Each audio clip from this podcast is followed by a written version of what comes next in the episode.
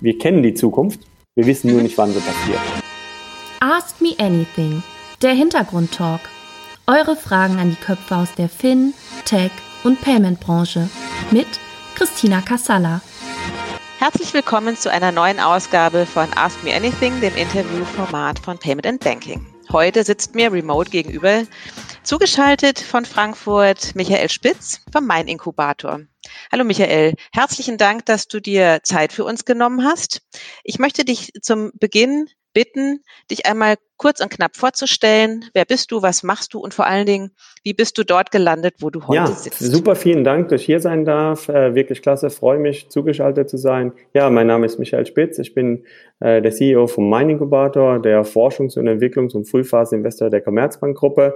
Ähm, bin 51, verheiratet, zwei Töchter, Erwachsene, bin gebürtiger Frankfurter, wohne auch wieder in Frankfurt, ein bisschen eine Reise gemacht, bin in Caracas groß geworden in Südamerika, danach nach USA, danach nach Mannheim, da äh, Schule zu Ende gemacht, äh, dort auch BWL studiert, dann nach Frankfurt gekommen, ins Banking reingekommen, erst bei der Dresdner Bank, dann kurz, kurz in Moskau gewesen für die Dresdner Bank, zwei Jahre, elf Jahre nach London, verschiedene Stationen nach Dresdner Bank kam dann erst nochmal die Commerzbank erstmal, dann die Credit Suisse Nomura, in verschiedenen Technologieunternehmen gewesen, wirklich verschiedenste Natur. Klingt nach einer großen Zufriedenheit und nach einem sehr umtriebigen mhm. Leben bislang. Ähm, als du sagtest von den USA nach Mannheim, wie hast du das als Jugendlicher ähm, erlebt? Gut, hatte, hatte etwas damit zu tun, dass auch meine Eltern dann getrennt waren. Mein Vater war in den USA, meine Mutter äh, hat sich dann wieder zurückgezogen äh, zu ihrer Mutter, die dann in Mannheim war. Und so kam das dann eben, äh, weil ich eben bei mhm. meiner Mutter war. Und Mannheim eigentlich, äh, was jetzt so ein bisschen roter Faden inzwischen bei euch im Podcast wird, äh, wird, wird ja, absolut, Mannheim, ne? absolut. Ja, ja. Ähm, also wie gesagt, gebürtiger Frankfurter, ich sage dann immer Wahl-Mannheimer. Und dann schauen mich alle immer ganz seltsam an. Warum will der mal Mannheimer sein? Aber es ist eine schöne Zeit äh, gewesen und auch, auch äh, habe da auch meine Frau kennengelernt, sehr früh. Und auch, äh, also. und auch meine beiden Töchter sind in Mannheim geboren, bevor wir dann gepackt haben. Und mhm. da hieß die Wahl, entweder wir gehen jetzt alle nach Moskau oder wir gehen nach London, berufsbedingt. Und dann sagte meine Frau, weißt du was? Ich glaube, wir gehen nach London. Und dann war dann irgendwann elf Jahre London da. Du bist, äh, sagtest du eingangs, in Caracas aufgewachsen. Äh, was machen die Eltern, wenn man als Kind in Caracas aufwachsen darf, muss, wie auch immer? Wie würdest du definieren? damals noch darf. Ähm, ich war jetzt auch schon 15 Jahre nicht mehr da. Also ich glaube, es ist momentan auch, auch wirklich äh, nicht so schön und äh, meine alten Schulfreunde ich war auf der Deutsch-Schweizer Schule da. Ähm, die haben auch fast alle oder alle inzwischen Caracas verlassen, sind entweder, wenn sie in Südamerika geblieben sind, in mhm. Brasilien oder, oder in Kolumbien. Und mein Vater mhm. äh, ist inzwischen, äh, inzwischen retired, inzwischen äh, im Ruhestand, äh, Ingenieur, Textilingenieur und hat damals für eine deutsche Firma mhm. da die Strumpfstrickproduktion in, ähm, zunächst in, in Teheran und dann in Brasilien und dann in Caracas äh, aufgesetzt und dann sind wir dem gefolgt immer. Toll, wie sehr hat dich das als Jugendlicher geprägt, das ähm, Leben in Südamerika? Ähm, ich glaube, es gibt einem, äh, es, es prägt ein, jeder Lebensabschnitt prägt einen, glaube ich, anders äh, durchs ganze Leben. Ähm, man ist halt natürlich auf der einen Seite sehr offen und international und sieht dann im Nachhinein erst, wie unterschiedlich eigentlich äh, das Leben in der, in der Welt ist. Zum Teil privilegiert, zum Teil nicht privilegiert, mhm. zum Teil Dinge, die einem einfach als normal vorkommen in Deutschland. Und äh, aber mhm. wenn man eben woanders lebt, dann, äh, dann wirklich auch, auch, auch gute Umfelder sind in Europa. Äh, also ich hatte damals schon kennengelernt das Thema Gated Communities, also wo du dann eben irgendeinen Sicherheitsdienst hast, der dann äh, beschützt, ob die die eine Straße oder die andere, weil halt natürlich das Thema Kriminalität auch, auch schon in den, in den 70er Jahren einfach ähm, auch hoch war oder höher, höher, höher im Vergleich zu Europa. Auf der anderen Seite willst du so nicht deine Kinder groß werden lassen, weil du genießt eben die Freiheiten, dass die auf die Straße gehen können, in den Spielplatz äh, und, und, ähnliches. Und das äh, Chef äh, hat eben Werte und in diesen Werten kann man im Grunde genommen, äh, glaube ich, daran zehren und es prägt einen mit Sicherheit. Und man, man lernt ein klein bisschen Spanisch und das hilft ja. dann irgendwann auch. Naja, ein klein ja. bisschen wahrscheinlich untertreibst du jetzt massiv. Du wirst ja fließend Spanisch sprechen, oder? Gewesen, genau. Adorsis, Driving Payment Transformations. Adorsis entwickelt innovative, skalierbare Services und Lösungen für die Finanzindustrie. Mit 15 Jahren Branchenerfahrung, High-Quality Professional Services und Solutions sowie direktem Zugang zu EU-agierenden Gremien deckt Adorsis den gesamten Digitalisierungsprozess durch Open Banking Know-how für ihre Kunden ab. Sowohl für die Modernisierung bestehender Systeme als auch zur Implementierung neuer Geschäftsmodelle bietet Adorsis ihnen den komplett Lifecycle Service von der Konzeption über die Architektur und Entwicklung bis zum Support. Die Time to Market verkürzt Adorsis durch den Einsatz von qualitativ hochwertigen programmierten Lösungen aus dem speziell auf Digital Payments zugeschnittenen Open Source Portfolio. Das Open Banking Gateway von Adorsis bietet Ihnen universellen, DSVGO-konformen Zugang zu Banken in Deutschland und Europa. Besuchen Sie adorsis.com, um Teil der Open Banking Revolution zu werden. Wie viel sprichst du heute noch Spanisch im beruflichen Umfeld? Ganz unterschiedlich. Äh, Im Augenblick äh, wieder, ähm, äh, wenn, wenn wir in, in einigen Konsortialverträgen, in einigen Konsortialengagements mit spanischen Banken äh, zusammen sind, sei es jetzt eine Santander, eine BBVA und so, äh, immer, immer gerne, aber Inzwischen ist es ja fast alles auch Englisch, von daher äh, ist es, beschränkt sich das dann, dann doch auf, auf mehr die sozialen Themen, sozialen Diskussionen. Aber es funktioniert, funktioniert noch ganz ordentlich.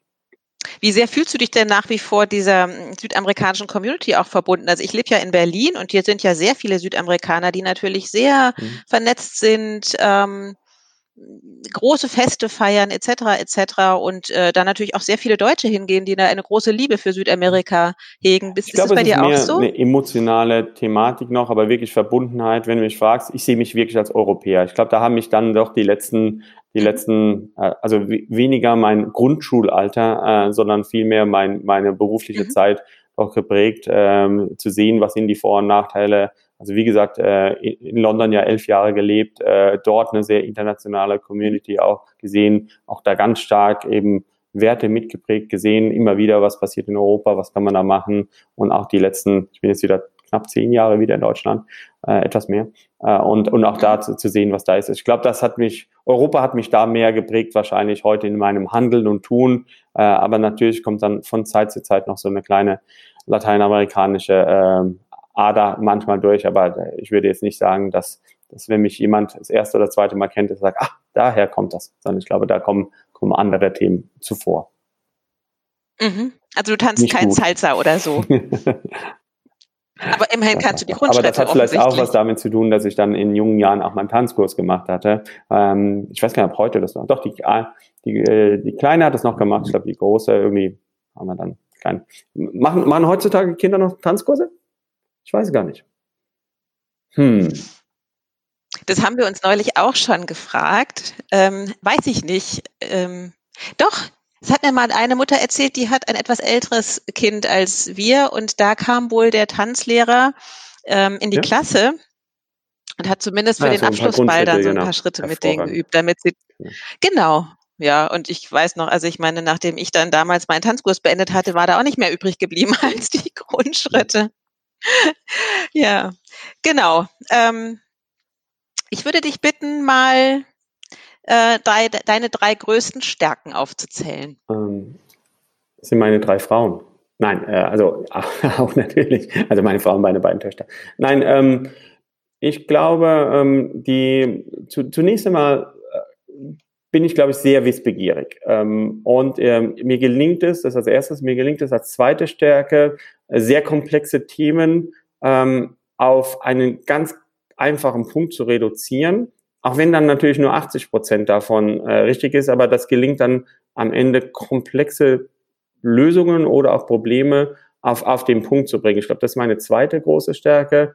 Ähm, und das dritte ist, ähm, ich, ich glaube, ich, äh, ich bin einfach ein, ein, sehr positiver Mensch. Ich glaube, ich freue mich einfach an, an ganz vielen Dingen.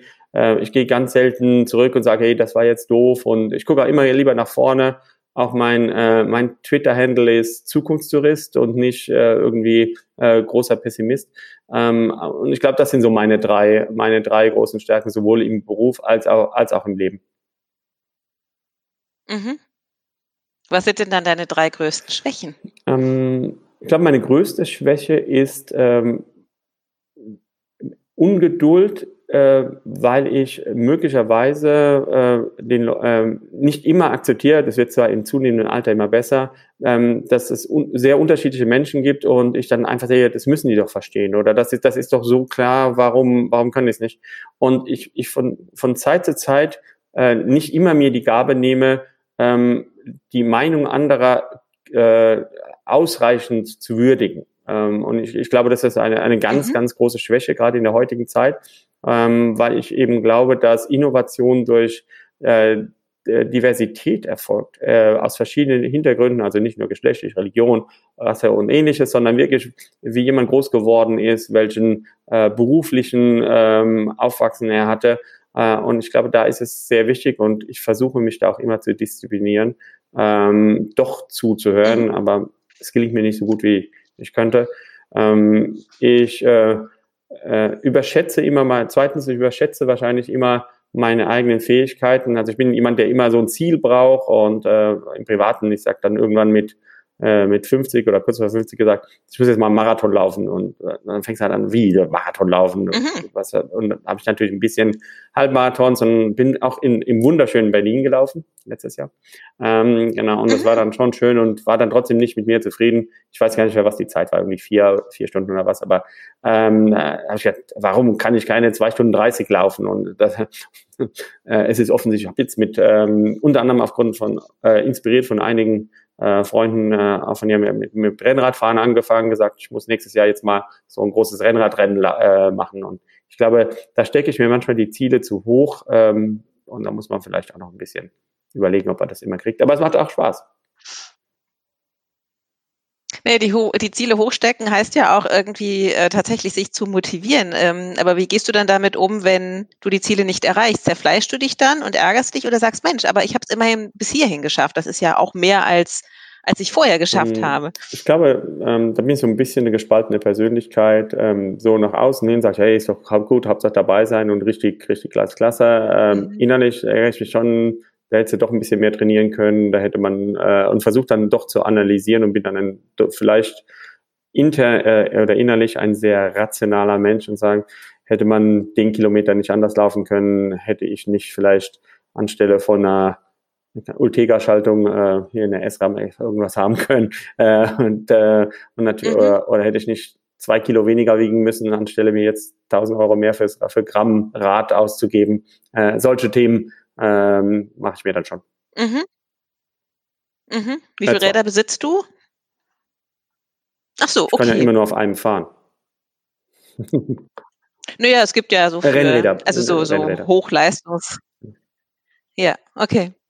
Was ist dir denn jetzt leichter gefallen, die Stärken oder die Schwächen? Um, glaube ich, glaube ich beides gleich. Also ich glaube, ich habe da keinen keinen Unterschied in den Themen. Äh, wie gesagt, da ich immer nach vorne schaue, kommen kommen die die Stärken vielleicht äh, einfacher über, über die Lippen, aber äh, ich mache mir sehr wohl auch Gedanken, weil gerade aus den Schwächen oder aus Fehlern sehe ich Riesenchancen auch sich zu verbessern. Ich glaube an ein lebenslanges Lernen und äh, das ist halt auch total faszinierend jedes Mal, was du, was du eben siehst. Auch, auch bei uns, kommen wir nachher mit Sicherheit nochmal drauf, haben wir ja immer neue Zukunftstechnologien, äh, wo ich vorher noch nie was zu gehört hatte. Und wir fangen dann einfach an. Was bedeutet es denn einfach? Erklär mir es doch mal. Was ist denn Quantenphysik? Warum, was ist der Unterschied zwischen Quantenannealing, Quantentunneling, Quantum Gate Computing und so weiter? Äh, und das ist dann auch schön, sagen, warum bleibe ich irgendwo hängen? Was ist das, das Grundwissen, das ich brauche? Was muss ich auf einer Programmierungsbasis verstehen? Mhm.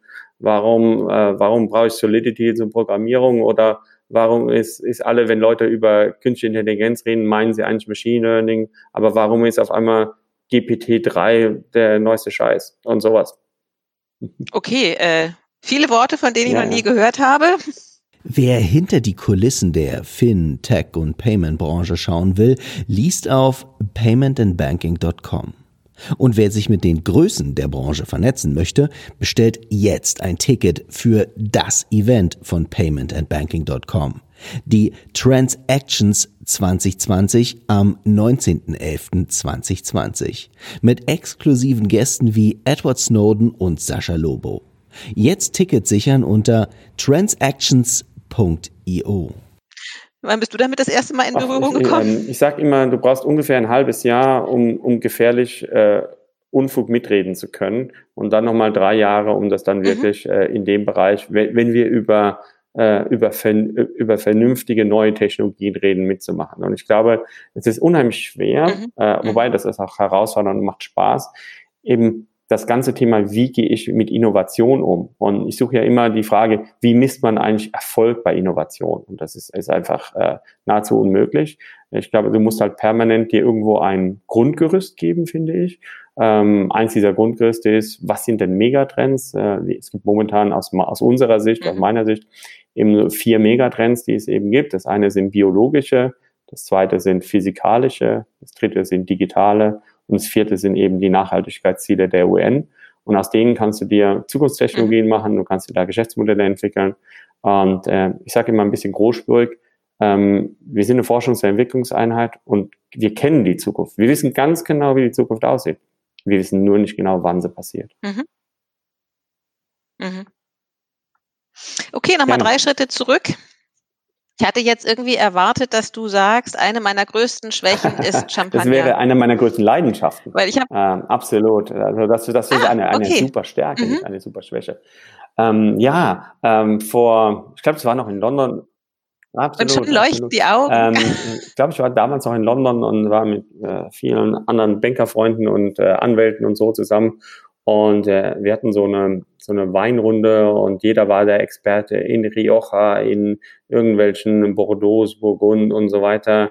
Äh, und ich habe mir überlegt, hm, ich muss mir irgendwie auch da so ein Spezialwissen aneignen. Und jetzt ist vielleicht wieder der Link zwischen beruflich und hier. Und dann gesagt, hm, diese französischen Sprudelweine, gucken wir mal, was da so geht, äh, weil es halt ein klein begrenztes äh, Gebiet ist. Bin da hingefahren, habe mir da gesehen, ah, es geht ja im Grunde genommen nur um, um drei Trauben, äh, im Wesentlichen Chardonnay, äh, Pinot Noir und äh, Meunier-Traube. Äh, und die mischen die irgendwie zusammen, tun da ein bisschen Zucker rein und ein bisschen Hefe und dann ist fermentiert. Und, äh, und dann schmeckt es trotzdem unterschiedlich. Und woran liegt es denn? Und, äh, äh, und habe mich da immer weiter rein ähm, verliebt, äh, nicht nur in die Region, in das Land, sondern eben auch in das Getränk.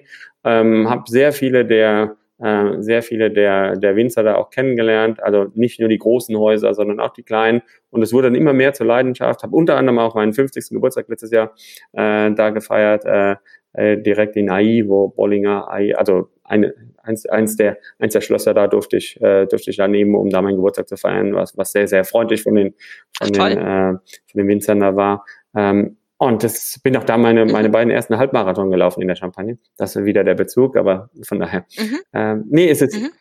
Ach, durch diese Wein, absolut, Weinfelder, absolut herrlich. Äh, bin aber auch in der Pfalz gelaufen, also äh, Weinstraße, den, den Lauf auch ganz nett gewesen. So Okay, aber den Trauben ah, bleibst du treu halt, beim da, Laufen, da ja? Das ist dann irgendwann ein bisschen schwierig.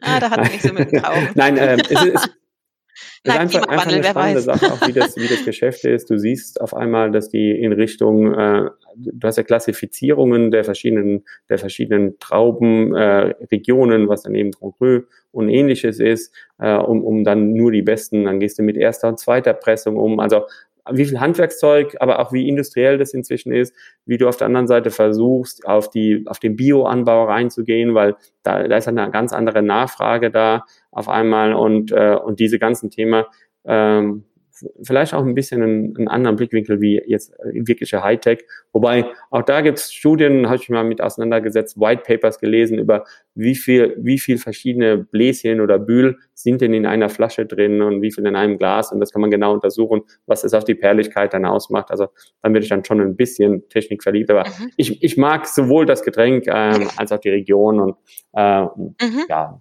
mhm. also habe Hast du dir auch ein paar Reben, hast du dir auch ein paar Reben? Äh, Nein, das, äh, das, das lasse ich wirklich den Profis, äh, die, das, die das da machen. Aber ich glaube, so drei, mhm. vier Mal im Jahr versuche ich schon da, da runterzufahren in die Region, das zu genießen und dann auch ah.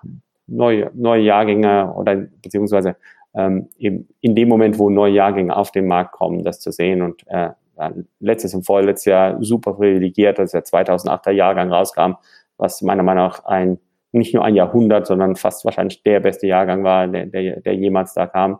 Temperatur hat damit was zu mhm. tun, die Qualität. Aber wir haben auch inzwischen in Deutschland sehr, sehr gute sehr, sehr gute Winzer. Wir hatten äh, hier, zum Beispiel Reichsrat von Buhl in der Pfalz, der wirklich auf, auf ähnlichem Niveau schon äh, wirklich sehr, sehr guten, sehr, sehr mhm. guten Sekt macht. Und ähm, na, ist es, ist es einfach spannend zu sehen und mhm. die Transferleistung, äh, wie man da von einem Land zu anderen. Und wieder ein Punkt mehr, um auf Europa stolz zu sein.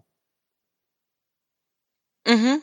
Aber jetzt darfst du mal eine Lanze für Cremant brechen. Warum ist der besser als sein Ruf? Boah, das, da fragst du echt den Falschen, weil ähm, ich bin ich bin wirklich überzeugter äh, Champagner-Genießer ähm, und Trinker, weil ich einfach Aha. glaube, die Vielfalt ist da ist da so sehr.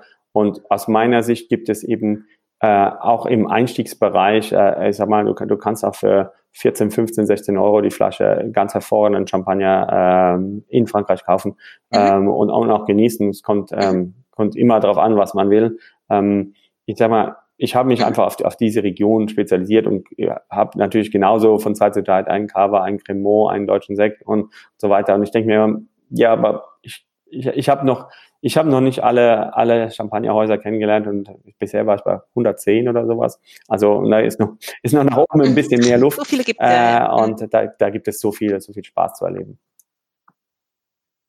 Aber kannst du guten Gewissens den Aldi Champagner empfehlen, der ja eigentlich immer ganz Boah, gut abschneidet? Jetzt, das ist ja schon hardcore. Ähm, man, man, man, muss sich, man muss sich überlegen, ähm, inwieweit man ähm, über, über auch das Produktionsverfahren ähm, ähm, glaubt, entweder ähm, schmecken zu können oder einfach nur sich einzubilden, schmecken zu können. Das heißt, äh, auch wenn ich vielleicht die besten Trauben habe, äh, ist es mir wichtig, dass ich nachweisen kann, dass ich die aus der ersten Pressung bekomme.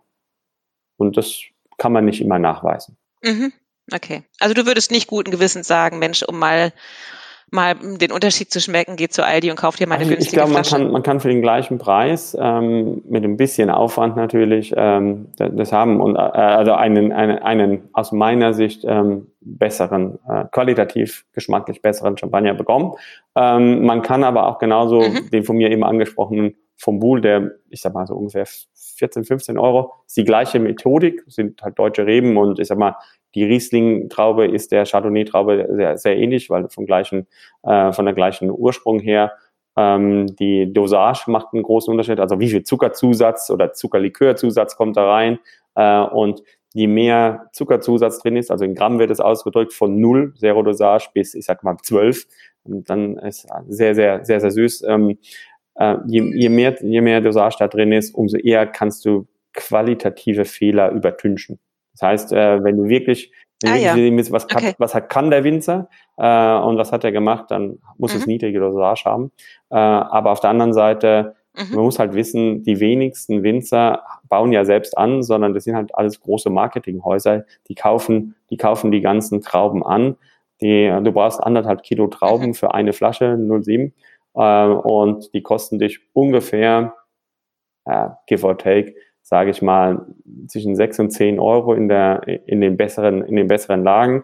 Dann bist du ja irgendwie, ich sag mal, bei 10 bis 15 Euro nur Trauben. Und dann muss man überlegen, was muss man damit machen, damit man dann zu dem Preis auch verkauft. Das ist dann äh, schon ein bisschen die Frage. Aber muss mhm. jeder selbst sein. Also, mhm. Okay, was war denn dein, Ach, das ist ja das Schöne an dem Ask Me Anything, dass man sich mit ähm, so unterschiedlichen Leuten über so interessante Themen unterhalten kann. Ähm, jetzt zum Beispiel über Champagnerproduktion. Toll. Was war denn deine teuerste Flasche? Ach, meine teuerste Flasche, die liegt wahrscheinlich sogar noch im Kühlschrank, weil sie jeden oder im, im, im, äh, im, im Weinfach, äh, äh, weil, weil sie wahrscheinlich jeden, jeden Monat ein bisschen, bisschen mehr wert wird. Ach, ich, ich glaube, ähm, ich bin jetzt kein so großer Freund von, äh, was die Werte sind von, von irgendwas. So, es gibt äh, aus meiner Sicht äh, so als Benchmark sehe ich immer an, so eine Flasche Bollinger äh, für ungefähr 40 Euro in Deutschland, die sind 34, 35 Euro in Frankreich. Hervorragende Qualität, mhm. konstant mhm. immer da, in, in Holzfässern produziert, in der Doppelmagnum äh, oder in der Magnum, Entschuldigung, äh, dann dann, dann gereift und dann wieder in kleine Flaschen abgefüllt. Super Produktion aus AI. Äh, gegen die messe ich erstmal jede Qualität im Einstiegs und dann, und dann auf der Top, Top, Top, Top-Ebene ist Krug.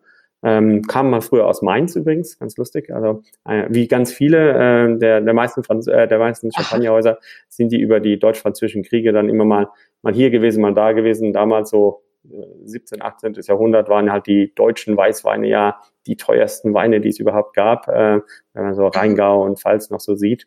Äh, also ganz lustig. Mhm. Äh, aber ähm, guck, keine Ahnung, 150, 160 Euro die Flasche ist, ist also unantastbar. 3000 Reserveweine oder sogar noch, noch viel mehr Reserveweine, indem sie jedes Mal zu wissen. Ähm, also das ist, glaube ich, gegen die beiden mäßig alles und dann gibt es halt, äh, glaube ich, jeden anders. Äh, so ein Jackson äh, ist ein Champagner, mit dem, mit dem der Napoleon immer gereist ist und hat, egal ob gewonnen oder verloren, hatte, hatte den dann immer dabei. Ist auch ein bisschen immer Geschichten. Erstmal immer Ge Geschichten erzählen äh, oder die würde die ersten Rosé-Champagner dann äh, von Bill, Bill Salmon mhm. gemacht worden, äh, mit Bill mehrere mehrere Abende ähm, feuchtfröhlich bei ihm, bei ihm auf dem Weingut verbracht. Das ist dann schon, schon super lustig, äh, wie der dann erzählt, dass sein Vater ihn vom Hof gejagt hat, als er angefangen hatte, Rosé-Champagner zu machen. Und heute ist das eine der Trend, Trendsachen mhm. überhaupt. Also von daher, ganz spannende Total. Zeit der Rosé kommt, ne? Das ist oder ist schon längst da, ja. Ähm, Stelle ich auch fest, ja. Würdest du denn ähm, jungen Leuten sagen, dass äh, Champagnerflaschen Nein. eine Wertanlage sind? Also äh, nur, also nicht, äh, die sind eine Wertanlage, weil man, glaube ich, mit guten Freunden äh, sehr tolle, sehr tolle Gelegenheiten hat, äh, um die zu genießen. Äh, aber ich, mhm. ich glaube, ich glaube nicht an das Thema, äh, dass, dass du wirklich, ähm, oder es ist, es ist sehr, sehr schwer, ähm, hier, hier wirklich profitabel sein. Ich glaube, das ist mit, ich glaube sogar mit Weinen einfacher und, und äh, deut, deutlicher zu sehen, ähm, äh, weil du hast halt auch ein äh, nicht ganz so lange Lagerung wie bei Rotwein. Das muss man auch ganz fair sagen. Also mhm. Nein, nein, das, machen, drehen, das, so das ist schon abgeschlossen, hoffentlich. Also nein, nein. Ähm, aber ja. du, du, hast bei den, du unterscheidest ja grundsätzlich zwischen den Reser äh, zwischen den Jahrgangschampagner und den Nicht-Jahrgangschampagner. Und ganz grundsätzlich sollte man wahrscheinlich, äh, ich sag mal, äh, nicht länger wie, wie, wie drei bis fünf Jahre die Nicht-Jahrgangschampagner halten. Und damit ist ja dein Investment auch schon mal ah, ja. limitiert. Und, äh, und die Jahrgangschampagner, ich meine, da kannst du schon 10, 15, vielleicht mal 20 Jahre, aber dann verändert es natürlich auch schon ein bisschen. Müsst ihr überlegen, da ist ja der Schwefelzusatz, äh, ist jetzt Kohlensäure entstanden äh, und irgendwann geht die natürlich auch, egal wie gut der Naturkorken ist, äh, dann auch mal weg und dann mhm. ist es eben nur noch ein Stillwein äh, okay. und das ist ja nicht mehr das Produkt, das du eigentlich haben wolltest. Okay, dann muss ich mich offensichtlich ja doch nicht ärgern, dass ich nein, nein, nein, alles, alles gut. Ach, ach überhaupt alles Jetzt Wertanlage. okay. Aber du äh, strahlst ja da auch eine große Liebe für Frankreich auf. Die ist über den Champagner ähm, gekommen. Die ist ja? über den Champagner gekommen. Ähm, grundsätzlich aber schon, ähm, ich meine, die haben halt, die haben halt äh, auf der einen Seite finde ich Paris auch äh, eine sensationelle Stadt. Also ich war schon immer begeistert von Großstädten. Das ist so das Einzige, wo ich auch ein bisschen sage, da ist Berlin schon ziemlich cool in Deutschland. Äh, das kann man, sonst sage ich immer, Frankfurt, als gebürtiger Frankfurter musste sagen, wir haben alles. Also von daher muss man da. Aber äh, ich habe auch Moskau gern gemocht, äh, jahrelang in London gelebt, in LA ähm, äh, Caracas, das sind dann natürlich schon andere Städte und auch Paris ist eine wunderschöne große Stadt, mhm. äh, wo du, wo du, ach, sehr sinnlich. Da kannst mhm. du so viel erleben. Äh, für, aus meiner Sicht momentan mhm. die beste Fintech-Stadt in Europa. Also die hat London lang den Ruf abgeworfen. Ich finde es sensationell, dass Leute aus dem Silicon Valley ah, jetzt nach mhm. Frankreich gehen. Äh, und wenn sie halt unbedingt Beach haben wollen, dann müssen sie halt in die Nähe von Nizza und Cannes, was auch ein sehr schöner Ort ist nach Sophia Antipolis. Äh, also von daher, das ist äh, ähm, würde ich heute ein Startup äh, gründen, wäre es wahrscheinlich in Sophia Antipolis. Was, ähm, weil du sagst irgendwie, Paris hat London längst abgelöst. Was macht Paris denn Alles. mittlerweile besser? Ähm, für die Fintech-Seite. Ähm, wir hatten ja auch vor, vor zwei Jahren mhm. durften wir äh, mal ähm, eine Diskussion mit dem Vizekanzler und Finanzminister Herrn Scholz über verschiedene Themen führen. Und da hatten wir im, ich hatte am Anfang ja gesagt, dass wir auch äh, ein Corporate Venture Capital Investor sind. Äh, wir haben zwei Ärmel, haben einen Mining Incubator, dann nochmal Commerce Ventures. Wir haben in Summe 43 mhm. Investments gemacht, über 3000 gesehen. Ähm, sind da nach Goldman und City, glaube ich, Nummer drei aktuell, äh, sind Nummer eins in Europa nach Anzahl der Transaktionen. Gut, das war der Werbeblock jetzt, aber nein, haben, und da habe ich mal die ganzen, die ganzen, äh, genau. äh, ganzen Startups, Dann machen wir eine Klammer gefragt, was finde ich eigentlich cool an Deutschland und, äh, und äh, wo würdet ihr sonst hingehen? Äh, und die erste Antwort, das fand ich total super, war, ähm, die Rechtssicherheit. Ja, und das ist wieder so, so, so, wirklich, das nehmen wir immer so ein bisschen als gegeben hin, dass sie ja in Deutschland, wenn du, Ja, manchmal sogar als lästig. lästig ne? aber, äh, und, und dann äh, sagt ihr aber auf der anderen Seite, wo wärst du denn, auf die Frage, wo wärst du denn, wenn du nicht in, äh, in äh, Deutschland wärst? Und da war es ziemlich, ziemlich gesplittet zwischen USA und Frankreich. Äh, das hat viel natürlich auch mhm. mit der mit den regulatorischen Themen, mit, den, äh, mit der Art und Weise zu tun, wie du gründen kannst, aber auch welche steuerlichen Möglichkeiten, weil sie sagten alle, bis zur Gründung, da bist du erstmal die ersten, die ersten 25.000, 5.000 Euro los, äh, nur an administrativen Kosten, die ein Gründer nicht sieht. Der sagt, warum, warum muss ich zum Notar? Warum muss ich diese ganze, warum muss ich einen Rechtsanwalt haben und so weiter? Das, ähm, das sind halt Sachen, die sind in Europa zwar auch notwendig, aber du hast halt andere Möglichkeiten. Und ich glaube, der, was ich wirklich toll finde, äh, was ein äh, Präsident Macron gemacht hatte, ihm ist es gelungen, insbesondere auch mit einem Vivatec einen, einen, also Vivatec mit der dritten Version, die ersten beiden waren noch war noch so, wie wir Veranstaltungen machen, aber dann kam die Politik rein und hat gesagt, okay, wir wollen jetzt unbedingt hier auch die Unternehmen mit reinbringen. Hast dann gesehen, da war ist ein L'Oreal, LVMH, äh, BNP, die mussten dann da sein, auch ein VW kam dahin, gemeinsam mit den Startups mhm. aus Asien, aber da, was ich viel interessanter finde, dann bringt er dann eben an den Tisch ein, äh, ein Mark Zuckerberg, äh, dann bringt er einen Joe Mara, äh, also wirklich die Rockstars in der Szene, äh, weil der lädt dann halt am Abend davor in mhm. Elysée ein und sagt mal hier mit dem Präsidenten essen, erklärt mal, was, was passiert denn jetzt hier eigentlich? Und, ähm, und das, das ist schon wirklich sehr, sehr bemerkenswert auf dieser Ebene. Und, ähm, und da wurden, mhm. wurden eine ganze Menge gute gute Grundlagen gelegt. Äh, Station F zum Beispiel ist, glaube ich, eine, eine ganz tolle Sache. Und mhm. es zeigt so auch ein bisschen so, äh, wir sind ja auch in unterschiedlichen Diskussionen immer drin, sei es Digitalisierungsrat, sei es äh, Architect, äh, Innovationsdialog mit der Bundeskanzlerin, wo wir ein, zwei Themen ansprechen dürfen. Wir haben in Deutschland historisch gesehen durch die, äh, ich sag mal, den Föderalismus immer die Diskussion Berlin gegen München, gegen Frankfurt, gegen Hamburg und so weiter, gegen Mannheim. Nein, ähm, wo wir einfach sagen, äh, das wird Björn jetzt ja, anders sehen von Stuttgart. Ähm, äh, und, und, du hast halt in London, äh, in England hast du halt immer schon zentralisiert in London gehabt, in, Paris, in Frankreich hast du immer schon Paris. Mhm. Und ich glaube, das ist auch ein bisschen ein Thema. Mhm. Es ist eine, eine Menge Positives an dem Föderalismus, nur wir müssen uns, glaube ich, hinter die europäische Idee tun und sagen, okay, und da haben wir wirklich ein gemeinsames Wertekonzept. Äh, und ich glaube, das hat die Grand Nation ganz gut für sich mal äh, entwickelt äh, und macht das aus meiner Sicht sehr, sehr gut in dem Ökosystem. Äh, und da können wir mit Sicherheit das ein oder andere von lernen. Mhm. Hast du das Gefühl, dass das Bewusstsein auch dafür da ist, dass wir da Gas geben müssen in Deutschland? Oder auch mit, dass, dass auch die Instrumentarien hm, bekannt Jetzt sind? Jetzt kommst du wieder auf meine Schwächen, weil ich, wenn ich natürlich äh, hier mit Politikern, Staatssekretären und so weiter rede, sage ich, ihr müsst doch hören, was ich gerade gesagt habe. Aber äh, was mir eben eben auch, äh, auch eben ganz klar auffällt, ist, die müssen natürlich sehr viel mehr abwägen als nur äh, hier die Förderung von Fintechs äh, oder die Förderung mhm. von Innovation. Mhm. Das ist denen natürlich schon wichtig, aber du bist gewählter Politiker, du musst dir überlegen, wie geht es in ähm, soziale Gerechtigkeit, wie geht es um Umverteilung, wie, wie geht es um Sicherheit, äh, Gesundheitssystem und äh, ich bin, ich bin super, super stolz, in Deutschland äh, die Corona-Krise durchleben zu haben, was der Frau Dr. Merkel gemacht hat, ist wirklich sensationell. Also äh, wenn, wenn ich da äh, meine Freunde in anderen Ländern und so, sei es in England, in den USA, in Asien dann sehe, ist es meiner Meinung nach schon, schon mhm. wirklich bemerkenswert. Und es zeigt aber auch, und es gibt mir halt die Hoffnung, äh, dass wenn, wenn wir in Deutschland gesagt haben, das hat jetzt die höchste Priorität, dann haben wir in Deutschland auch die mhm. Disziplin mhm. zu sagen, okay, dann folgen dem halt 40 bis 60 Millionen. Natürlich nie 80 oder 83 Millionen, aber ähm, ich glaube, äh, mhm. wenn die Leute dahinter sind, dann haben wir ja schon gemeinsames, gemeinsames Verständnis und das gibt mir halt Hoffnung und Chance, dass wir sowas auch in Europa, in Europa machen können. Mhm. Okay. Ähm, jetzt arbeitest du ja bei Mein Inkubator.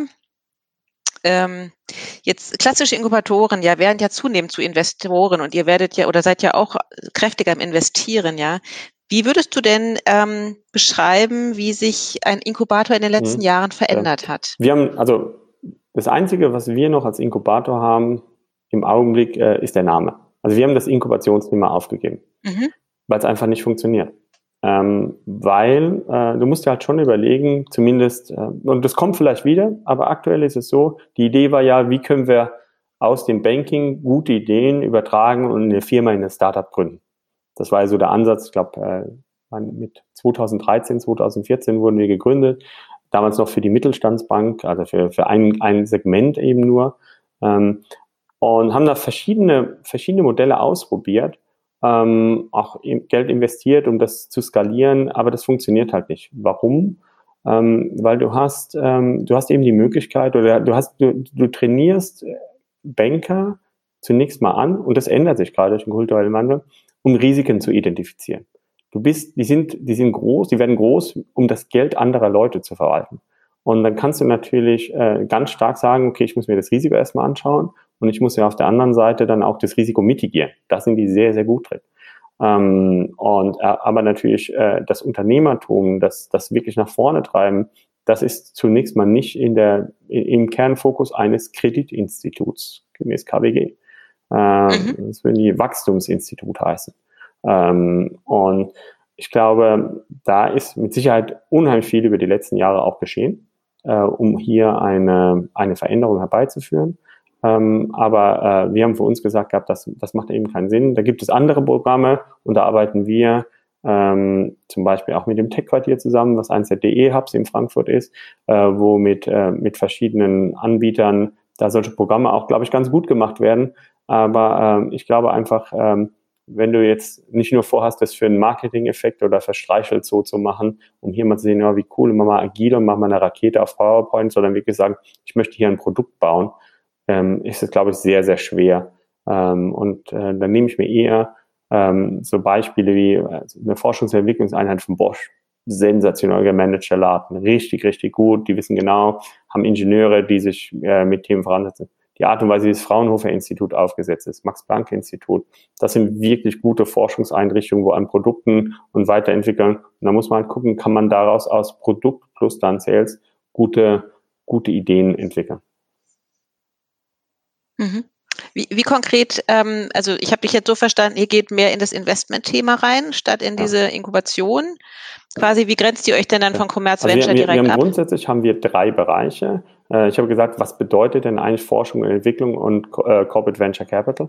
Ähm, wir, haben, wir haben zum einen den Thema, was wir Community Building nennen und auch äh, immer stärker das Thema ähm, Impact, also SDG, die, die, die Nachhaltigkeitsziele von der UN hier zu verfolgen. Wie können wir dies in unser ganzheitliches Tun und Handeln? Das geht hin bis zu, wenn wir mit dem Startup über Termsheets verhandeln, bringen wir da gewisse Auflagen für die Nachhaltigkeitsziele rein, sonst investieren wir nicht. Es geht darum, wir haben ja äh, wichtiges, ich glaube, die wichtigste Entscheidung, ähm, oder für, für, mich war die wichtigste Entscheidung, als ich meine Inkubator übernommen habe, dass alle Leute haben ihre Verträge mit der Bank gekündigt. Das heißt, wir sind wirklich, äh, da gibt es keinen Rückfahrschein oder so weiter, sondern die Idee, wir sind natürlich für die Commerzbank da und machen das auch äh, und sind deren, aber das heißt, da, da schielt dann niemand in Richtung, dann habe ich jetzt hier die Möglichkeit, eine, eine Führungsposition in der Bank als nächstes zu machen. Wenn es sich so ergibt, um, super gut und es gehen auch immer wieder Leute zurück, aber wir haben nicht diesen Automatismus, sondern wir haben wirklich die Idee, wir sind eine, eine unabhängige Einheit und machen eben einmal das Thema Nachhaltigkeit, äh, wie gesagt, auch äh, für nächstes Jahr im April äh, unseren Impact Festival, aber auch wurden von der EU jetzt gebeten, wie würde man so einen, einen Nachhaltigkeitsfonds eigentlich aufsetzen, mit welchen Zielen, also sehr konkret auch für den Staat. 70 Prozent ungefähr unseres Auftrags kommt von der Commerzbank, äh, 20 Prozent vom Kunden der Commerzbank und 10 Prozent vom, vom Staat oder von der EU. Das ist so ungefähr unser Kundenmix. Äh, mhm. Das zweite Thema ist Ventures. Ähm, hier investieren wir 250.000 bis 2 Millionen Ticket Size äh, in Unternehmen, die hoffentlich dann auch eine Kooperation, also schließlich strategischer Investor mit der Commerzbank oder mit deren Kunden haben. Wir haben nunmehr 66 Prozent unserer Portfoliounternehmen in der Bank integriert. Die Leistungen laufen in der Bank oder beim Kunden. Das war auch ganz, ganz wichtig für mich, als, mhm. weil, als ich übernommen hatte, war das eben nicht, war null. Und dann habe ich gesagt, äh, der Grund, warum wir investieren, eben, der mein Inkubator hat ja schwierige eben, Zeiten hinter glaub, sich. Ich glaube, jedes Unternehmen hat immer mal mhm. Challenges und man kommt dann darauf an, wie man da, da durchgeht. Weil ich glaube auch, äh, auch davor wurde, wurde gute Arbeit geleistet, äh, muss man ganz klar sagen, mit einer anderen Zielsetzung.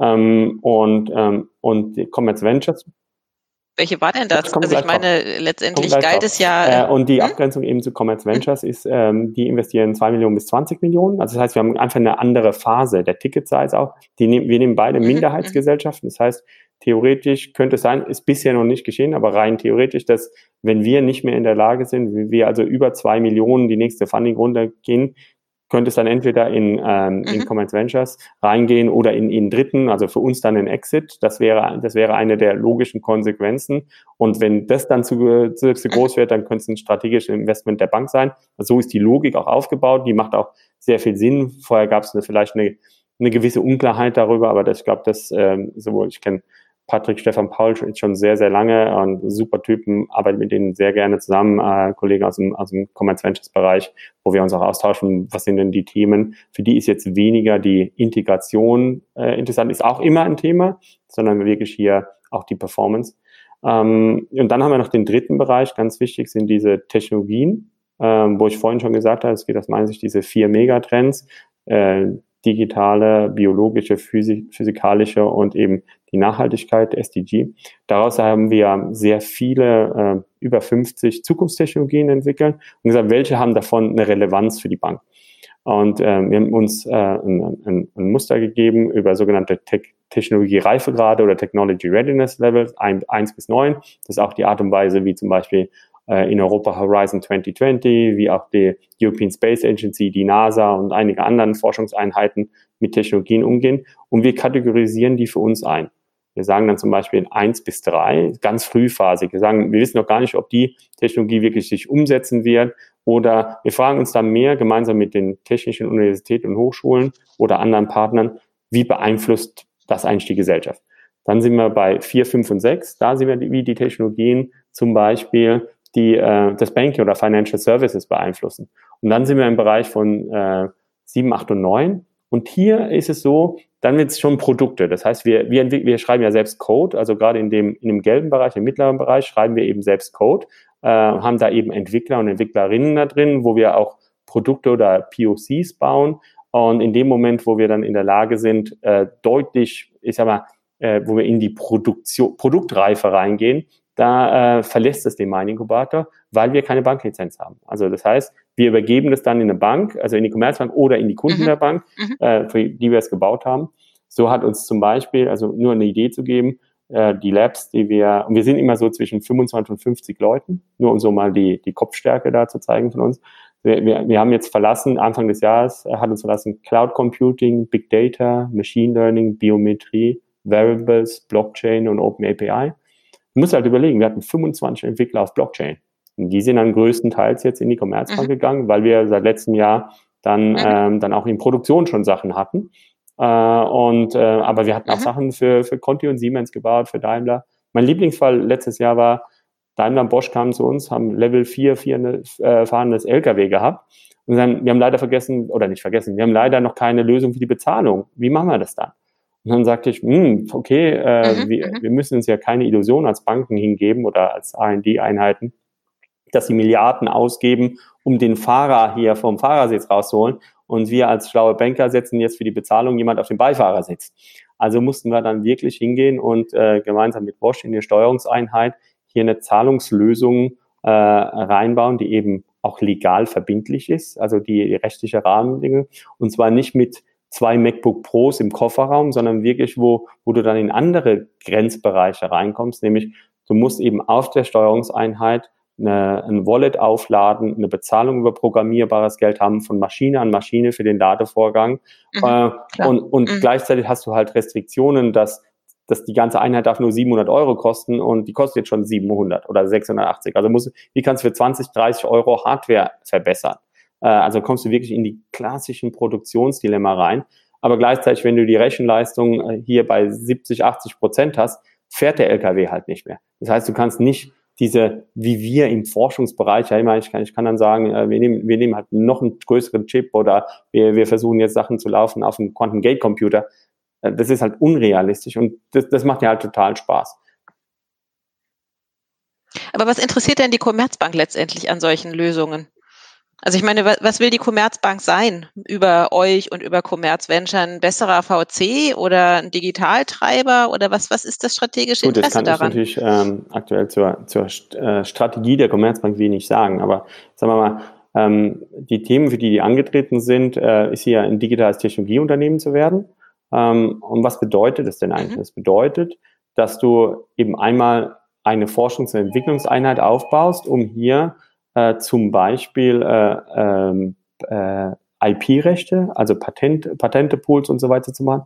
Weil es, was verändert sich denn gerade? Wir haben eine Situation, dass äh, vor 20 Jahren, wenn du dir die größten Marktkapitalisierungen angeschaut hast, ja, waren das Unternehmen, die zu 80 Prozent aus äh, echten Assets, also Immobilien, Fa Fabriken und Stadien und 20 Prozent waren, äh, waren immaterielle Vermögensgegenstände.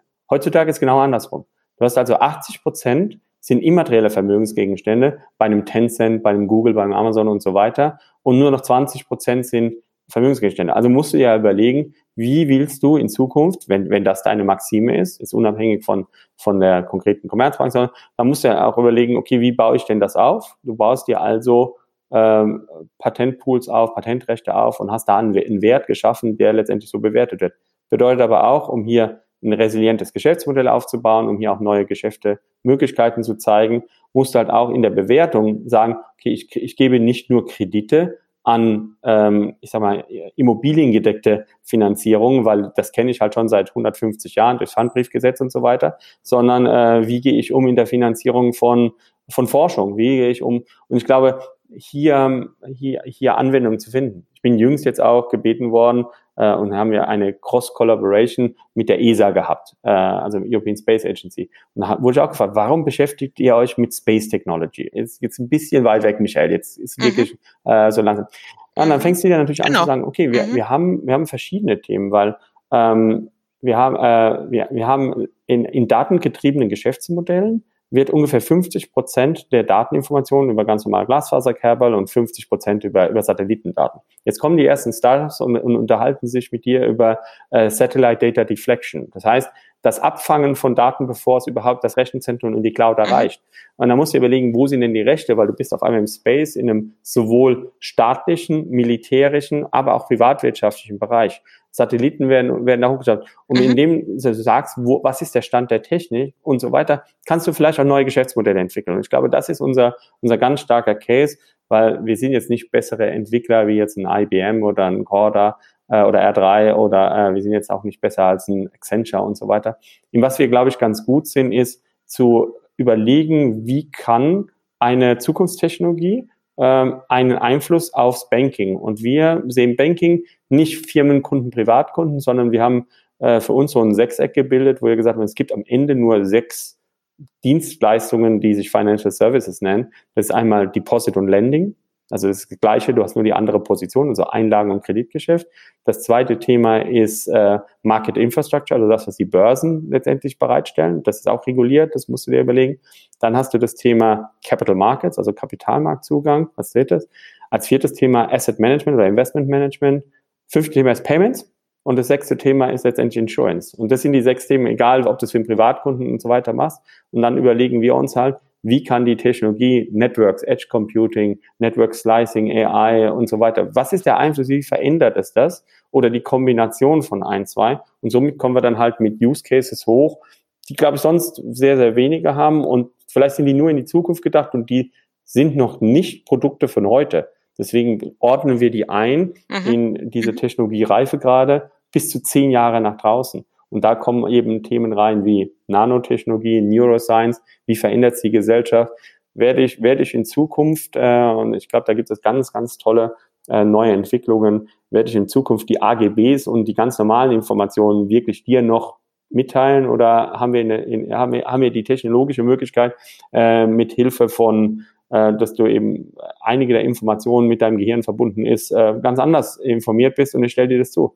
Ähm, also das ist, das ist etwas, was, was möglicherweise unter ethischen Gründen eine ganz andere Frage stellt, aber ich glaube, von der technologischen Seite siehe auch die, die Möglichkeiten, die hier in Elon Musk aufgezeigt hat, sehr, sehr bald oder in, in verschiedensten Möglichkeiten jetzt schon da sind. Und das ist halt faszinierend und spannend, um das aufzuzeigen.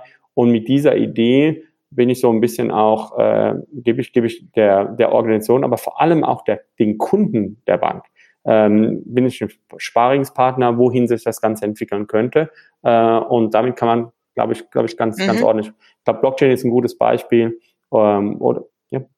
Aber, aber ich meine, um das mal kurz zu unterbrechen, ähm, es ist ja doch alles sehr, sehr in die Zukunft gedacht. Also ich meine, wäre es nicht einfacher für euch und ich meine, gewisse Reibungen hört man ja in der Szene, sich zu emanzipieren? Ähm, also äh, eine der großen, muss, muss ich immer sagen, wir, wir haben halt natürlich dieses, dieses äh, Dreier-Gemisch, nämlich eben dieses Community Building Nachhaltigkeit, das, äh, das Prototyping und das Thema natürlich auch äh, der, der Investments. Ähm, wenn du sagst, Investments, geht es ja auch eins der, der großen Cases, dass es uns gelingt, mal besser, mal schlechter, aber, aber schon sehr, sehr gut, die Integration in die Bank. Und einer der großen Cases für uns ist ja, wenn du, wenn es dir gelingt, 66 Prozent deiner Portfoliounternehmen bei den Kunden der Bank zu machen, ist das, ist das einfach ein, ein Riesenfund, mit dem du wuchern kannst. Das ist schon. Äh, das war ja auch zuweilen auch genau, schon anders. Da waren es ja nicht 66 Prozent, sondern. Nee, genau. Deswegen war das ja auch, ähm, dafür bin mhm. ich, ähm, das war dann auch mein Fokus. Ich habe gesagt, das ist mir wichtig. Damit komme ich jetzt unbedingt, äh, mhm. das hat meine höchste Priorität in 2017 gehabt. Und ähm, ja, da, da, ich bin mit dem, mit dem Team, mit dem Ergebnis sehr, sehr zufrieden. Klar gibt es immer wieder ein, zwei Themen, wo ich sagen könnte, das könnte noch besser laufen oder es dauert mir zu langsam und so weiter. Aber ich glaube, das ist Grund, das hat auch viel mit Einkauf zu tun. Es hat viel mit, äh, mit den Möglichkeiten zu tun. Äh, du, du musst ja auch die Budgets haben. Alle, alle Banken oder Finanzinstitute haben natürlich Restriktionen in den Budgets. Äh, also das ist das eine, wo ich glaube, es macht sehr viel Sinn, äh, Teil einer Bank zu sein. Das, das zweite Thema ist die Prototypen. Äh, ich glaube, hier muss man unterscheiden, dass wir, dass wir halt auf der einen Seite banknahe Dienstleistungen haben und dann übergeben wir die, also wir zeigen, dass die Technologie auch anders gemacht werden kann. Ich glaube, die ganzen, ganzen Themen, die wir mit Blockchain auf Kapitalmarkt gemacht haben, das zeigt, dass du sogar die Bank rausnehmen kannst, äh, als wir mit Conti und Siemens die Transaktion gemacht haben oder auch wie mit der Bundesbank oder der Börse. Also wirklich sehr, sehr viele Transaktionen gezeigt, wo die Limitation ist aber oder die Möglichkeiten. Gleichzeitig aber ist das große Thema die Adoption. Wir sind aber jetzt keine, äh, ich schreibe kein PowerPoint und wir sind keine Marketingbude. Äh, äh, wir gehen halt nicht raus und überzeugen Kunden, dass das sinnvoll ist. Und wie überzeugst du diese Kunden? Das ist das große Thema. Wie viele Kunden haben denn einen Blockchain-Zugang? Wie viel, wie viel betreiben einen Knoten? Das ist keine Frage der Technologie ist eine Frage, wo, wie kannst du den Mehrwert erklären und verkaufen und dann auch kommerzialisieren. Ich glaube, da ähm, äh, und, und da sind sehr viele Themen im Co-Creation. Also ich glaube, aktuell eines unserer Lieblingsprojekte ist zum Beispiel Lissy, äh, also wo es ein Identitätscase ist, wo wir auch vom BMWI eine Förderung bekommen haben.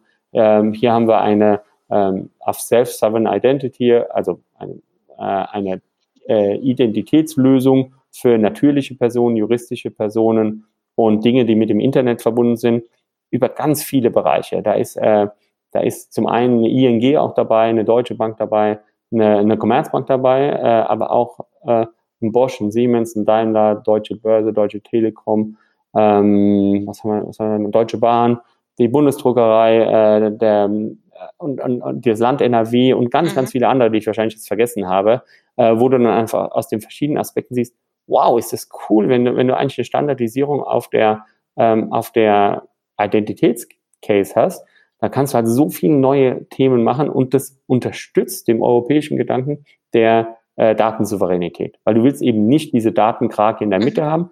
Und äh, deswegen äh, behaupte ich mal, ähm, vielleicht, vielleicht wird Silicon Valley gar nicht mehr das erfolgreiche Geschäftsmodell sein, sondern ich glaube, wir haben die Chance als Europäer, nach der, durch die Covid-Krise auch, hier die Natur in den Mittelpunkt zu stellen äh, und hier mit unserem Wertegerüst äh, dem was entgegenzustellen, was nicht erstrebenswert ist, äh, was momentan in anderen Regionen möglicherweise stattfindet. Deswegen versuche ich nicht zu imitieren, sondern hier eben eine eigene Idee hoffentlich auch mit, in dem Fall nicht nur wegen Champagner, aber zu den Franzosen mhm. auch herzukriegen. Mhm.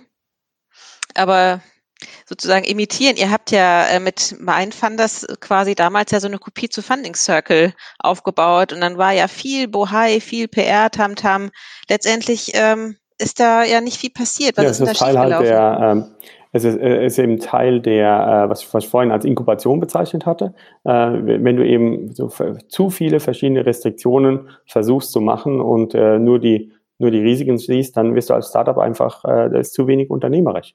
Äh, und äh, das ist ein, eines der Projekte, gab es eine ganze Reihe mehr, die einfach nicht erfolgreich sind, weil du dann eventuell nicht das richtige Mindset, vielleicht auch nicht der richtige Zeitpunkt äh, oder auch nicht den notwendigen Support dazu hattest. Ähm, und das muss man dann auch einfach mhm. akzeptieren und sagen, okay, das war jetzt erfolgreich oder nicht erfolgreich und äh, dann muss man, muss man eben sagen, und hier cut your losses und äh, geh auf zum nächsten. Und aktuell ist eben das, also mhm. 17 bis 20 war jetzt das Thema Forschung und Entwicklung.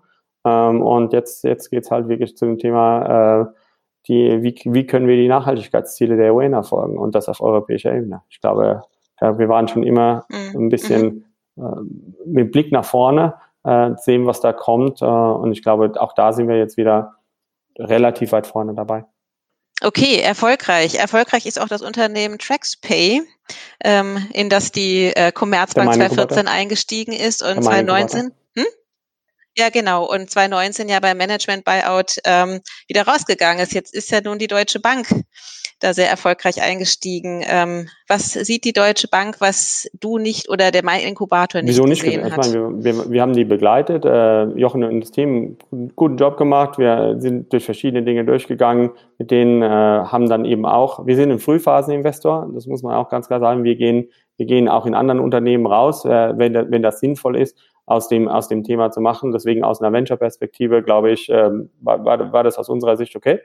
Äh, und ähm, gratuliere sowohl dem, dem Traxway-Team als auch der Deutschen, äh, die, die da jetzt äh, eben da was haben. Wir haben, an, äh, wir haben unter anderem andere Lösungen. Wir sind mit, äh, mit Compent, mit CRX und so weiter auf dem Markt unterwegs. Von daher muss man auch mhm. überlegen, was ist dein Kundenoffering äh, an äh, in, in dem Segment. Äh, von daher glaube ich, äh, gibt es da genügend Platz für, für sehr, sehr viele und äh, wünsche den Kollegen viel Erfolg.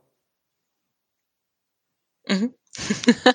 nein, nein, das ist auch so. Man, man sieht sich immer zweimal und dreimal im Leben und äh, ich, ich, ich glaube, eins der Themen, äh, wir haben einen, einen, relativ guten Ruf im Markt, äh, auch, auch als fair zu sein. Wir begleiten insbesondere auch die Gründer, mhm. verstehen, was, was da die Themen sind. Äh, waren mhm. zum Beispiel auch bei Retresco sehr, sehr früh drin, als es dann auf einmal hieß, wir können, sollen einen Exit machen, sind wir da auch mit rausgegangen, haben sehr stark die Interessen äh, die Interessen der, äh, der Gründer auch mit unterstützt, die auch auf ihrem nächsten Weg zu machen. Von daher bin ich da no hard feelings at all. Äh, ich, ich glaube, das, das ist wirklich äh, absolut, absolut okay. Wir haben eine super Erfahrung aktuell mit, äh, mit vermietet.de, sind wir mit der Deutschen Bank gemeinsam im Investment drin. Ähm, von, von daher ist mhm. da, ist da überhaupt, äh, überhaupt gar kein Thema. Ich glaube, wir haben einfach ein anderes mhm. Offering für unsere okay. Kunden in dem Bereich äh, bereits und da ist es belegt. Du musst dir überlegen, ob du, äh, wie, wie, viel, wie viele Marktplätze du da rein, reinmachen kannst. Mhm. Wie supportet ihr denn eure Beteiligung okay. im Moment in der Krise? Äh, wir haben uns sehr, sehr genau am Anfang erstmal angeschaut, was bedeutet eigentlich die Krise, haben mit denen, äh, also wir sind immer äh, im aktiven Management, wir haben ja immer Minderheitsbeteiligung als erstes, aber trotzdem sind wir, glaube ich, schon so, dass wir häufig Mitspracherechte haben, ähm, Bordentsendungen und ähnliche und sind sehr, sehr aktiv. Also keiner, normalerweise betreuen wir vier bis fünf äh, Ventures ungefähr pro Person, manchmal drei auch nur äh, und haben immer noch mal einen zweiten, der da drauf ist. Das heißt, wir, wir haben immer einen Ansprechpartner. Mhm. Wir haben uns sehr genau, sehr genau angeschaut, ähm, welche äh, wie weit ist der ist die ist die Runrate äh, bei den jeweiligen, wie kann man das machen? Das heißt, wie viel Cash haben die noch momentan äh, da? Häufig bei Frühphaseninvestor ist es eben nicht so lange. Viele haben sechs Monate, neun Monate, wenn es richtig gut ist, zwölf Monate. Und wir haben gesagt, okay, wir müssen mal bis Ende des Jahres das irgendwie hinbekommen. Und das hat entweder was damit zu tun, dass wir nochmal nachlegen Geld, äh, die unterstützen, dass wir die mhm. Kosten mhm. sparen, dass wir die Kosten reduzieren oder halt neue Revenues reinkommen. Und wir haben auf allen drei Ebenen mit unserem Portfoliounternehmen gesprochen, haben auch dediziert und da bin ich echt dankbar für die Commerzbank, auch wenn es für ähm, auch wenn es vielleicht noch nicht äh, für viele Startups die Möglichkeit gibt der öffentlichen Förderung durch KfW-Mittel und so weiter, haben wir in Berlin und in München mhm. dedizierte Ansprechpartner gehabt für zumindest zwei Unternehmen, die, die da zumindest in den Genuss kommen können, äh, zu haben. Und das ist dann schon der Vorteil, Teil einer Bankengruppe zu sein.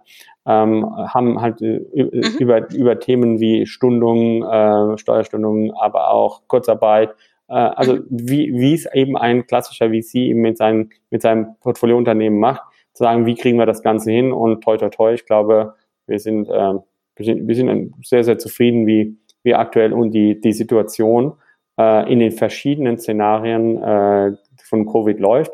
Was man ganz klar sagen muss, in dem Moment, wo du in digitale Geschäftsmodelle investierst, ist es natürlich im ersten Schritt erstmal positiv. Äh, so, eine, so eine Krise ist, äh, was ist rein digital, wenn du Geschäftsmodelle hast, kannst du natürlich, äh, bist du nicht darauf angewiesen, äh, face-to-face -face, äh, Leute zu treffen. Also das ist einfach mal positiv. Mhm. Auf der anderen Seite sind viele der Kunden, wenn es ein B2B-Bereich ist, ähm, da sind die Lead-Cycles eventuell ein bisschen länger. Wie kriegt man das hin? Und ich glaube, da, da geht es dann, das richtige Team und die richtigen Leads zu generieren, um, um dann die Conversion zu bekommen.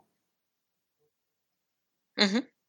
Würdest du denn ähm, jungen Menschen heute sagen, dass sie gründen sollen? Jetzt so mit der Perspektive, die auch in den kommenden Jahren so auf sie zukommen wird, gerade jetzt auch ausgelöst durch die aktuellen Umstände? Um, ähm, ja, ich würde, ich, ich würde grundsätzlich sagen, wenn Sie den, ähm, den Bereichen, ähm, wenn es die UN-Nachhaltigkeitsziele hat und Sie haben eine Idee dazu, diese zu, mhm. zu adressieren, zu lösen, auf jeden Fall. Ich glaube, Gründen ist eine, eine ganz tolle Erfahrung. Mhm. Äh, natürlich nicht Gründen des Gründens wegen, auch das ist eine tolle Erfahrung. Aber ähm, ich glaube einfach, äh, wir haben so viele äh, tolle, innovative Ideen, äh, Technologien in der heutigen Zeit, äh, Eintrittsbarrieren, die relativ niedrig sind, um das Ganze zu machen. Ähm, von daher würde ich auf jeden Fall, äh, auf, auf jeden Fall, wenn, wenn einer eine Idee hat, und sagt, äh, hier, ich würde überlege mir zu gründen. Und wir, wir sind ja ganz häufig auch, ähm, wir hatten mal geschaut, bevor wir investieren, hatten wir den Erstkontakt in aller Regel 18 bis 24 Monate vorher.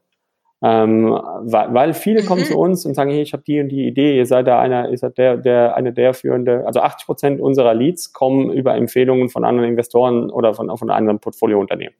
Ähm, das heißt, äh, die kommen dann mhm. zu uns und sagen, was haltet ihr davon, was, wie sieht dein Geschäftsmodell und so weiter und so fort. Äh, und dann sagen wir, das wäre wahrscheinlich, die drei Sachen musst du noch machen, sonst bist du zu früh. Also wir schauen uns immer an, okay, was ist, was, was der Markt, den du interess, äh, adressierst. Äh, und natürlich, wenn jemand kommt und sagt, den Markt gibt's noch gar nicht, dann müssen auch wir so ein bisschen tiefer schnaufen und überlegen, okay, was bedeutet es denn? Dann Nummer zwei, was ist denn dein Produkt, was ist denn der USP und wie kannst du das verteidigen? Also das ist eine Sache zu sagen, hey, das ist mhm. total cool, aber wenn das halt jeder dann machen kann, dann ist halt schwierig. Dann gucken wir uns das Management-Team natürlich an sagen, ich hatte, hatte den richtigen Mindset und das ist halt super wichtig. Äh, ich glaube, an, an dem Thema Unternehmertum, auch da müssen wir in Europa noch ein bisschen, ein bisschen dran arbeiten, ganz grundsätzlich, äh, auch von sich überzeugt zu sein, nicht nur mhm. technologisch, sondern auch das jetzt umsetzen zu können äh, und danach zu sagen, okay, und ich gehe jetzt auf einen anderen, also ich habe zwar das richtige Team, habe vielleicht den richtigen Markt, aber passe das eben aufgrund von Kundenfeedback oder was eben für die Nachhaltigkeitsziele wichtiger ist. Mhm. mhm. Dann schauen wir uns an, sind die Unit Economics richtig? Also hat, äh, kann der das günstig genug produzieren, äh, um dann das zu verkaufen? Also wird er am Ende erfolgreich sein ähm, und, und ja. dann noch die Use of Proceeds und so simpel ist es. Und wenn, wenn eins dieser, dieser Themen noch nicht passt, dann arbeitet hier noch ein bisschen nach. Und ich glaube, wir sind halt, das sind gute Angel-Investoren und, und häufig, die, wenn wir reinkommen, äh, machen wir so Cleanups von Cap Table, weil häufig ist dann irgendwie ähm, der, der Ex-Freund noch drin, äh, oder die Ex-Freundin oder die Mutter vom Freund oder was auch immer und dann sagen, hm, damit kommst du halt nicht weit, damit kommst du jetzt erstmal bei uns, aber äh, du musst das eine oder andere. Gleichzeitig, wie, wie attractest du Talent in deine Firma rein? Weil wir machen sehr viel Diskussionen über, wie viel Prozent müssen eigentlich, müssen eigentlich die Gründer noch haben, damit die motiviert bleiben? Weißt du, wenn du hast vielleicht ein super Geschäftsmodell, hast super Funding hinbekommen, aber wenn die Gründer noch fünf Prozent haben, weißt du, das ist dann auch nicht mehr so, so spannend. Ähm, aber wie kriegst du auch dann, dann neue Leute rein? Wie sieht eine Entwicklung von einem CTO aus? Warum muss der eventuell sich für sich entscheiden, okay, ich möchte entweder meine Entwickler selbst aussuchen, die meine Vision, mein Coding empfehlen, oder du machst so ein, später ein Office of the CTO, der nicht mehr an dem Produkt weiterentwickelt, sondern nur weiter, weitere Visionen. Und, und solche Diskussionen führen wir dann eben mit potenziellen Gründern oder hoffentlich dann auch mit, mit bald unseren Portfolio. Und manchmal passt es auch nicht rein, muss man auch sagen.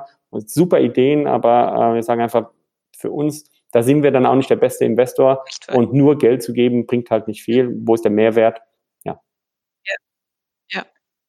Aber irgendwas triggert dich ja unter, offensichtlich an so jungen Unternehmen an, ne? dass du mit denen da so enthusiastisch zusammenarbeitest. Warum hast du nie selber gegründet? Ach, ich, ich sag mal, ähm, weil ich wahrscheinlich noch, äh, ich habe ich hab immer alle zwei Jahre irgendwie was anderes gemacht, meistens äh, und was, was Neues gesehen und immer dadurch die, äh, die, die Erfahrung gemacht. Ähm, ich glaube, ich habe auch momentan, wie ich schon gesagt habe, die, was sollte ich mehr machen? Also ich habe den besten Job, den es gibt. Äh, mir macht das so viel Spaß. Ich habe ein super starkes Team. Ich kann mir die Visionen selbst aufschreiben, gemeinsam mit dem Team arbeiten. Äh, ich, ich, kann sagen, in diese Richtung sehe ich die Zukunft kommen. Ich beschäftige mich in, in, Themen, wie sieht die Zukunft in zehn Jahren aus, in 15 Jahren aus, wie können wir, ähm, also ganz, ganz praktisch. Letzte Woche äh, habe ich das erste Mal ein White Paper gelesen zu GPT-3. Das ist so ein neues künstliche Intelligenz-Thema, wo ich dann gesagt habe, hm, warum gehen die jetzt auf einmal hin? Wir hatten schon vorher über eins und zwei gelesen. Ähm, wa warum, das ist doch auch nur Machine Learning. Warum ist jetzt, warum ist jetzt hier so was Besonderes? Und haben festgestellt, im Grunde genommen brauchst du jetzt keine Data Scientists mehr, weil du hast hier eine Backbox, du gibst ein Ergebnis rein oder eine Fragestellung und kannst rein theoretisch äh, hier sofort auch was rausbekommen, machst ein bisschen Debugging und gut ist, es läuft. Und hast gesagt, das ist das erste Mal, dass rein theoretisch hier künstliche Intelligenz, dass ich das gesehen habe. Und das ist, das fasziniert mich einfach. Mhm. Vorher hast du antrainierte Modelle und, und so weiter gehabt. Aber auf einmal sagst du, mhm. rein theoretisch habe ich jetzt hier etwas und es mag dann vielleicht dann erst die Version 16 oder 17 sein. Ähm, und dann sage ich, okay, und jetzt fangen wir an, ich will hier an die API rein, lass uns mal gucken, wir verknüpfen das jetzt mal mit unseren Problemen, die wir aktuell versuchen zu lösen auf dem, auf dem Quantencomputer und bringt uns jetzt diese Technologie einen ganz konkreten Mehrwert für Einlagen, Payments, Insurance, Asset Management. Und wenn ich das mhm. abgeklärt habe, sage, oh, und auf einmal haben wir was.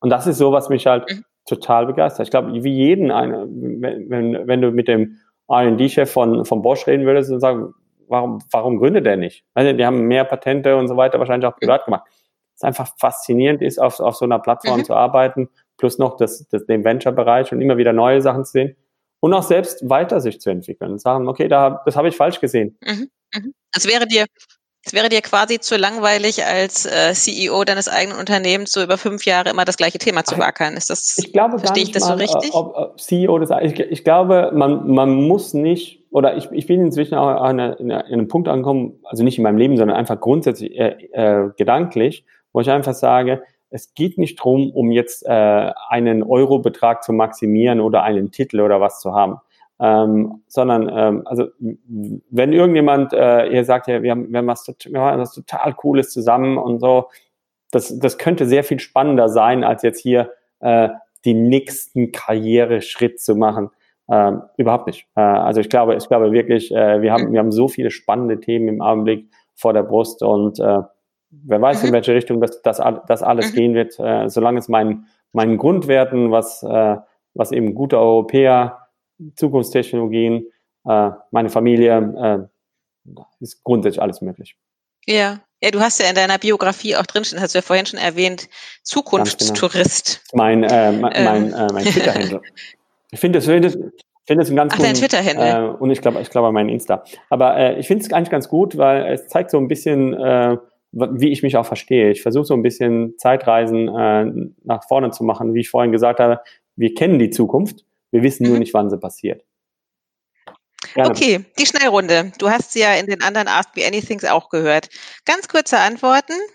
Also du hast Hund und Katze, deswegen jetzt die Frage Meerschweinchen oder Wellensittich? Papagei.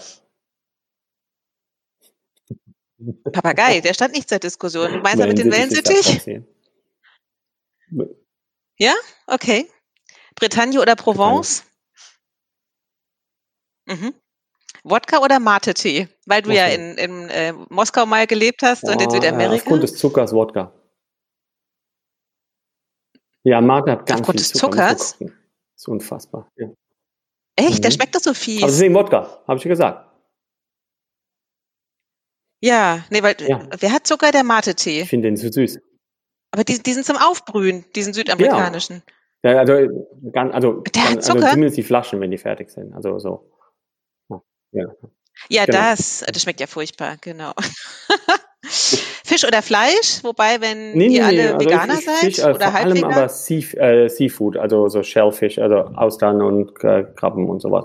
Ja. Habt ihr Fragen, mhm. die einmal besprochen Deswegen auch die Bretagne. Wobei du sitzt ja in der Provence auch. Ja, war knapp. Also Dann mhm. schreibt uns an. Nicole. Ich hätte auch paymentandbanking.com. Und jetzt hast du ja gesagt, du hast mal die Finanzierung für fliegende Bauten gemacht. Darunter, das musste ich auch erst lernen.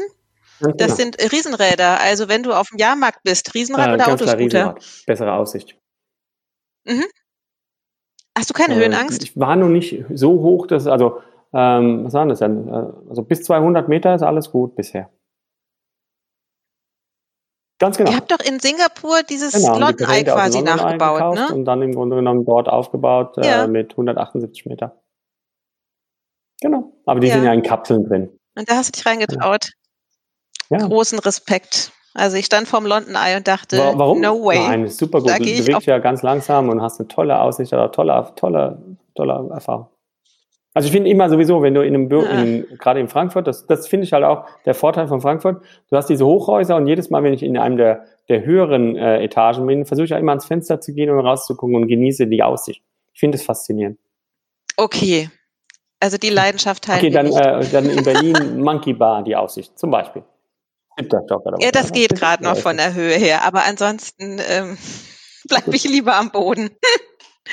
okay, Michael, ganz vielen Dank für das Gespräch, sehr ausführlich. Danke dir. Viele tolle Themen. Hat sehr viel Spaß Prima. gemacht. Ich also, danke dir. Mach's. Bis dann. Tschüss.